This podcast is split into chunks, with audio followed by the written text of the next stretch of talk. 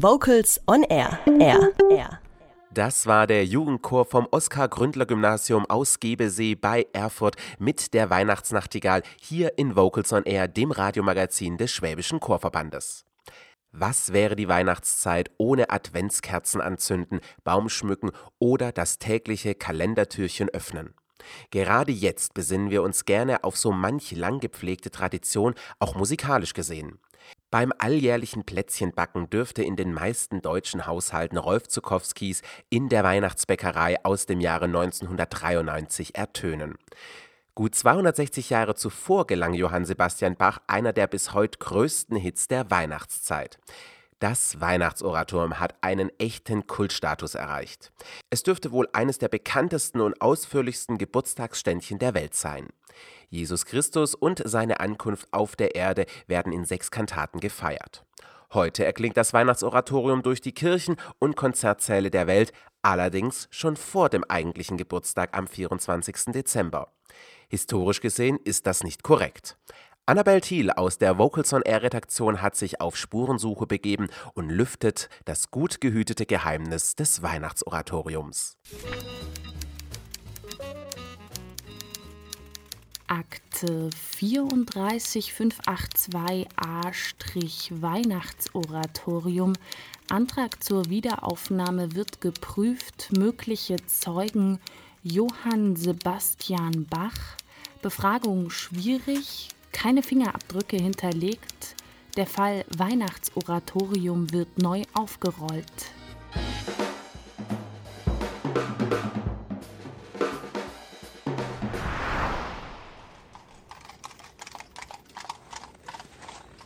Leipzig am 2. Advent 1734.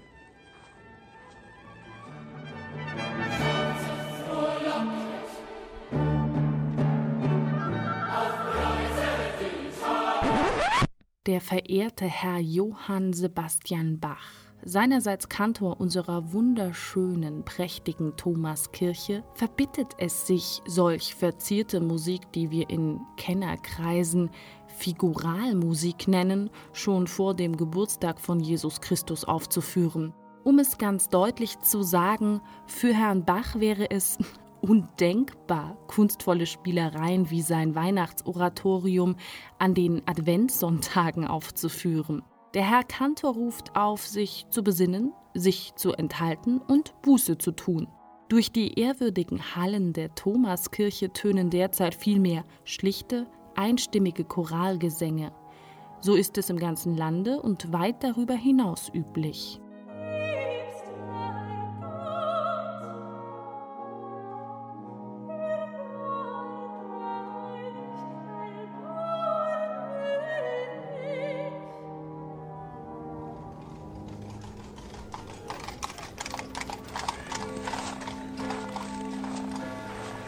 Leipzig, 1734, am ersten Weihnachtsfeiertag.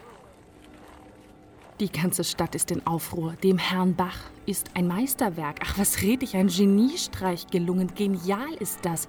Und das war nur eine von insgesamt sechs Kantaten, die Johann Sebastian Bach heute in der Thomaskirche zu Leipzig zur Uraufführung gebracht hat. Völlig wahnsinnig beeindruckend, wie es Bach gelingt, die großen Kirchenschiffe bis unter die Decke, bis zur letzten Säule mit Tönen auszukleiden.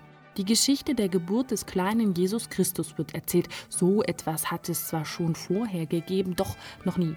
Ich sage Ihnen noch nie in solch einer Dimension.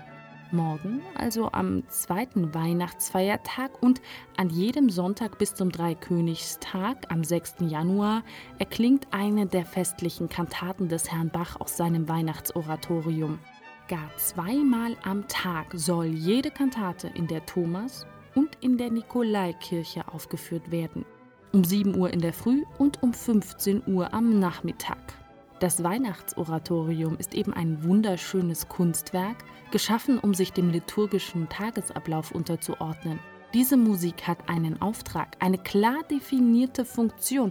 Sie soll die Messe ausgestalten und Gottes Botschaft weitertragen. Bachs Werke dienen nicht dem Konzertgenuss, es soll uns zur Kontemplation bewegen.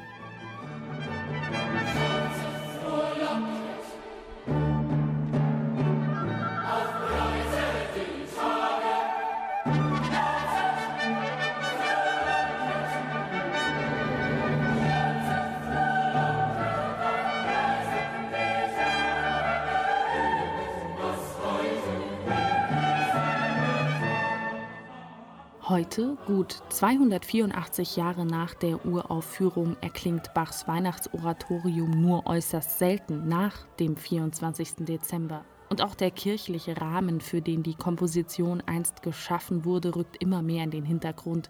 Wir erleben Bachs Komposition vielmehr als ein Glanzstück der klassischen Musik, die wir uns als Konzerterlebnis gönnen und nicht als Teil einer religiösen Zeremonie.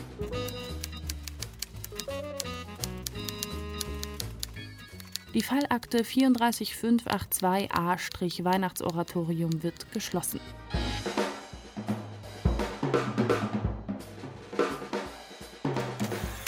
Annabel Thiel hat für Vocals on Air das Geheimnis des Weihnachtsoratoriums gelüftet.